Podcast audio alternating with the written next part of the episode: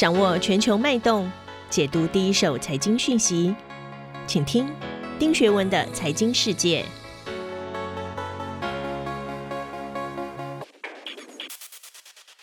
大家好，我是丁学文，又到了一周一次和大家在一号课堂一起看看全球财经在过去一个礼拜发生的重大事情。照例呢，我还是会先谈经济学人。刚好经济学人封面故事这一期谈的是有关疫苗问世，所以我们会稍微延伸一下。另外一个重要的议题，我个人觉得是在昨天刚刚签订的 RCEP 东南亚贸易协定，我们待会也会稍微谈一下。那照往例呢，我们先来谈一谈经济学人这一期的一个总评价。这一次呢，我给他的整体评价是 A。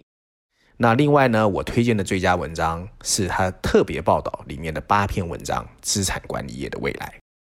那承袭上一期的经济学人的言之有物，这一期的内容我觉得还是非常精彩。那为什么评分不如上一期呢？其实原因也很简单，因为这一次呢，总共有五篇跟中国有关的文章，但是除了特别报道里面第七篇哦，谈上海的金融开放之外，我觉得其他四篇哦，谈的都不是太有营养，所以我给他的分数是 A。那我们回到主轴哦，整个杂志内容呢，还算是有紧紧抓住了全球关心的舆论主轴。事实上，随着辉瑞还有德国的 BioNTech 的疫苗问世，全球经济情势也有一些新的变化。经济学人在封面故事带我们分析了这个新闻所衍生出来的各种假设情况，当然也提醒我们不要得意忘形，其实还有许多的不确定因素横亘在眼前。当然，还有拜登当选之后的美国经济和外交挑战。那因为时间关系，我不多谈。还有的就是呢，熟悉我的人都知道，其实我从在纽约开始哦，我就一直想从事的就是跟 A C Management 资产管理有关，所以我做过投信，现在做私募基金。那很幸运的是，不管是台湾、美国或者大陆，在这个行业的黄金时段，我都撞到了。所以这期内容最让我爱不释手的，也是这两个议题：一个是价值投资的时不我与，经济学人对台湾投资界追捧的巴菲特投资哲学打了一个叉，我觉得写得不错。另外呢，他还花了八篇文章在特别报道里面带我们深入解读了资产管理这个行业，在二零三零年，就是十年之后可能有的变化。那为什么我觉得这一期的中国文章写得不好？因为它有五篇哦。那在中国板块的三篇分别谈了香港问题、中国人的心灵空虚，以及茶馆专栏的第一百期。你可以读，也可以不读，我觉得没什么养分。另外，商业板块有一篇呢，讲述中国民营企业家现在遇到的困难。我是这样感觉的啦，就现在的中国确实跟过去野蛮成长时期比起来，你可以做的事情越来越少，因为它的法治要求越来越高。但经济学人以负面的角度阴谋论说明这个现象，我就觉得有点过了啊。那我们先回到封面设计哦，在封面设计上，你如果仔细去看哦，你会看到在一片的黑漆中，有一个由病毒体形状叠成的隧道在我们的面前展开，而远方的光亮处，你仔细去看，是一管疫苗的注射针头。果然，上面两个显眼的白色大字 “Suddenly Hope”，突然而至的希望。那经济学人这次用了四篇文章去解读哦，除了封面故事这一篇之外，还有十九页的 briefing 专文。那另外呢，在科技板块第七十一页啊，也有一个针对所谓的快速的测试科技的这个出现，做了一些呃解释。那事实上呢，你如果去看序论第一篇第十一页的封面故事。你会知道，文章主要是在告诉我们，不管是麻疹的病毒或小儿麻痹的病毒，其实都花了很多时间才研发出来。那这一次啊，COVID-19 能够在不到一年的时间，就透过辉瑞还有几家德国的小公司，能够宣布他们的数据表现很好，其实这是非常令人惊喜的，有点像在一个黑暗的冬天，突然让我们看到了希望。尽管是好消息啊。但有关疫苗的特性和普遍接种的速度来看，它还是有两个疑问的。第一个呢，这不过是一个早期的数据，从四万四千名的志愿种中有九十四例确诊者得到的数据，我们还要等更多的数据才能够证明。那另外呢，就是这一个啊东西出来之后，怎么有效的分配出去，也是第二个很大的问题，因为它肯定会供不应求。那有人说今年可以生产五千万剂，明年会生产十三亿剂。但是比较糟糕的是哦，它需要在负七十度，就零下七十度的冷链才能够保存好。那这个其实是一个非常困难的事情。不管怎么样啊，冬天快来了，未来几个月很艰难。全球各国政府将为疫苗接种的适当安排苦苦挣扎。不能否认，科学已经尽了力在阻止这个病毒，现在看起来是对政府和社会考验的时刻了。那相对的啊，全球的这个啊各个媒体哦，对这个事情也有很多的报道。先看《纽约时报》，《纽约时报》的标题写的是“市场有真正的有效率的反应吗？”因为事实上这个新闻出来之后啊，全世界的股市针对价值型的股票都有一些反弹，所以《纽约时报》丢出了这个疑问。那很巧的，《伦敦金融时报》接着就在啊十一月十四号的社论，他直接说呢，市场终于发现了理由可以去高兴。那他认为啊。如果这个冠状病毒的这个疫苗是成功的，有可能会挑战我们认为的长期低利率的说法。所以，《伦敦金融时报》基本上也偏正面。不过，CNBC 呢，他倒是写了那么一段话，他认为这个变化确实改变了一切，而疫苗对2021年会是有很深远的意义。所以，《华尔街日报》的说法就是，辉瑞的疫苗是一个价值型股票的救赎。可是呢，另外两个报纸，路透社，路透社认为啊、哦，这个疫苗现在分配运送是它最大的障碍，它需要超级低温的运送和储存，所以是一个有的障碍的困难。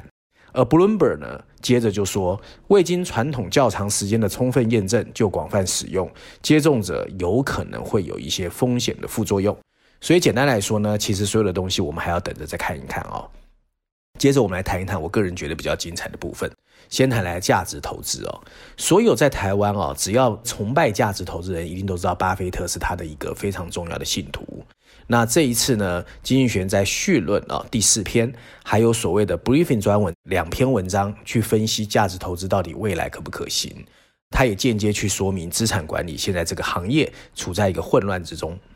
那我们稍微来看一下它的内容。那文章提及哦，一个世纪以来。掌控金融世界的主要意识形态一直是价值投资，它随着时间的走动而发展，但跟间接金融一样，他们比较被动啊，而且比较保守，所以他们往往看的是你过去拥有什么，而比较不知道怎么去看未来的发展蓝图，还有未来的发展计划。现在的麻烦在于哦，价值投资。结果表现是不好的，也就是说，如果你十年前购买了一个一美元的这个价值型股票，今天的价格是二点五，但整个股票市场的平均是三点四五。如果不包括价值型投资，整个市场价格是四点六五美元，代表价值型投资已经跟不上时代。与此同时，还有两个更深刻的经济变化在发生，而价值型投资是抓不到的。首先是无形资产的增长越来越大。无形资产现在占美国商业价值的三分之一以上，而第二个变化是外部的影响力越来越大，而这些成本是本来传统企业不想要面对的。那我个人是这样看待这个事情啊，现在的投资世界早就跟以前完全不同了，过去的成功越来越不能保证未来的发展。Tesla 的估值能超越 Toyota，我短短四个月就增长到两倍之多。投资世界更看重的是企业的未来，而不是过往的沉淀。价值投资不是一无是处，但作为新时代的投资人，我个人觉得你必须具备三个新的能力去判断它的真实价格。首先是看懂产业趋势的变化，第二个是你有办法调研你想投资企业的发展方向，而更重要是你必须明白无形资产的评价要怎么做，这包括了团队还有研发投入，你能不能看得懂？那随着纾困资金的源源不绝，资本市场的欲罢不能只会越演越烈。你不改变投资哲学，你就注定被淘汰。那另外呢，在四十二页后的特别报道，我建议哦，不管你是金融从业人员，还是你关心金融业的发展，你都应该花时间细细品尝。八篇文章从资产管理行业的发迹，为什么一跃而成为这个行业，到现在面临的问题跟商业模式的瑕疵，都有说明。最后，他还以私有市场以及股权投资跟共同基金的交叉发展作为他的预测。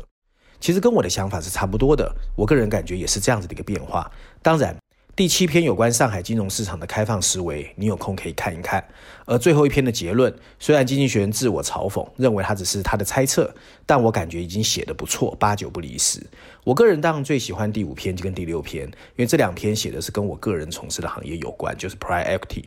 那这和你在台湾看到的新创孵化以及创业投资是不一样的，它的变化根源于全球资本市场的欲罢不能，以及共同基金的不长进。更重要的是，投资人的与日俱进，需要更专业的基金经理人出现。另外，第七篇写大陆，尤其上海的金融开放，我觉得写的还算接地气了。想看明白中国的金融战略是什么，你可以找时间来看。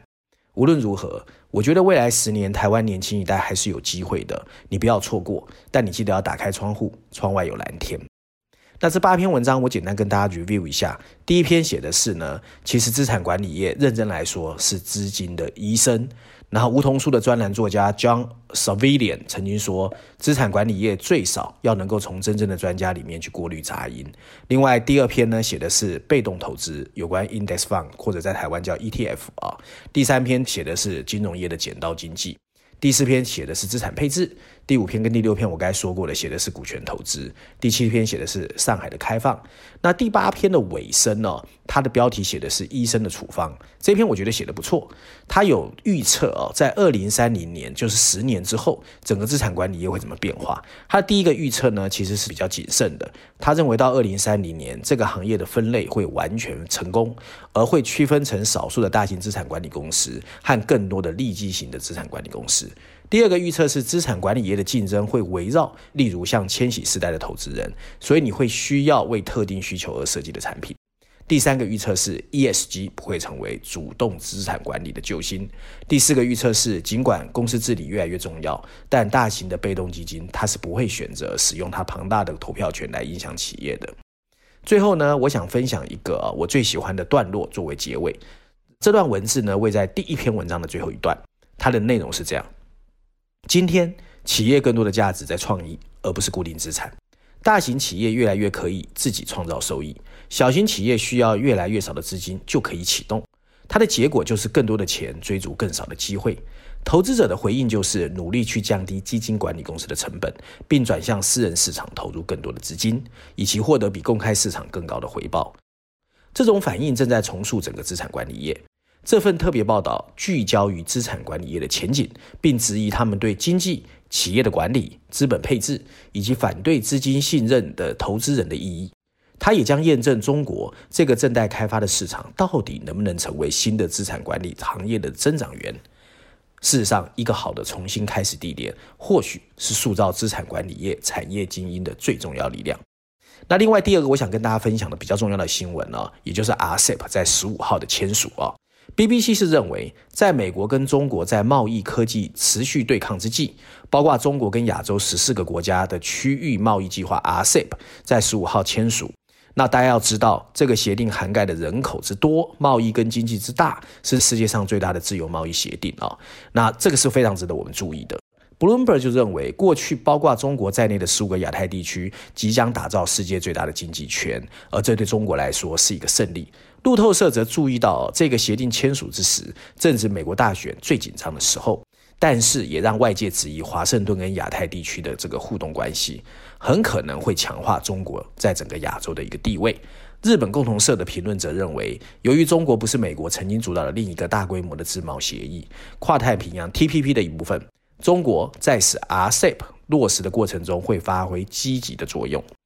那另外呢，其实我要提醒大家，这些国家十五个国家总共有人口三十六亿，占全世界七十八亿的一半。十五国的经济体量呢是二十七兆美元，占全球 GDP 的三分之一，贸易额也占三分之一，其实确实不容小看。那 RCEP 国家大部分呢，彼此其实已经签署了 FTA，唯一没有自贸协议的就是中国跟日本。所以台湾的产业其实我知道，其实关税的影响不是太大，但是要特别注意日本利用这个所谓 RCEP 在东南亚整个启动的时候，对台湾产业尤其科技业的影响。那有人会说，台湾是 ITA 的会员国，就信息技术的产品协议。但是半导体这些相关产业本来就零关税，台湾应该影响不大。不过要注意哦，因为这一次的 RCEP 不仅涉及关税，也牵涉服务业、金融保险跟电子商务这方面，其实台湾还是会有影响的。这就是今天我想跟大家分享的内容，希望大家喜欢。我们下周见。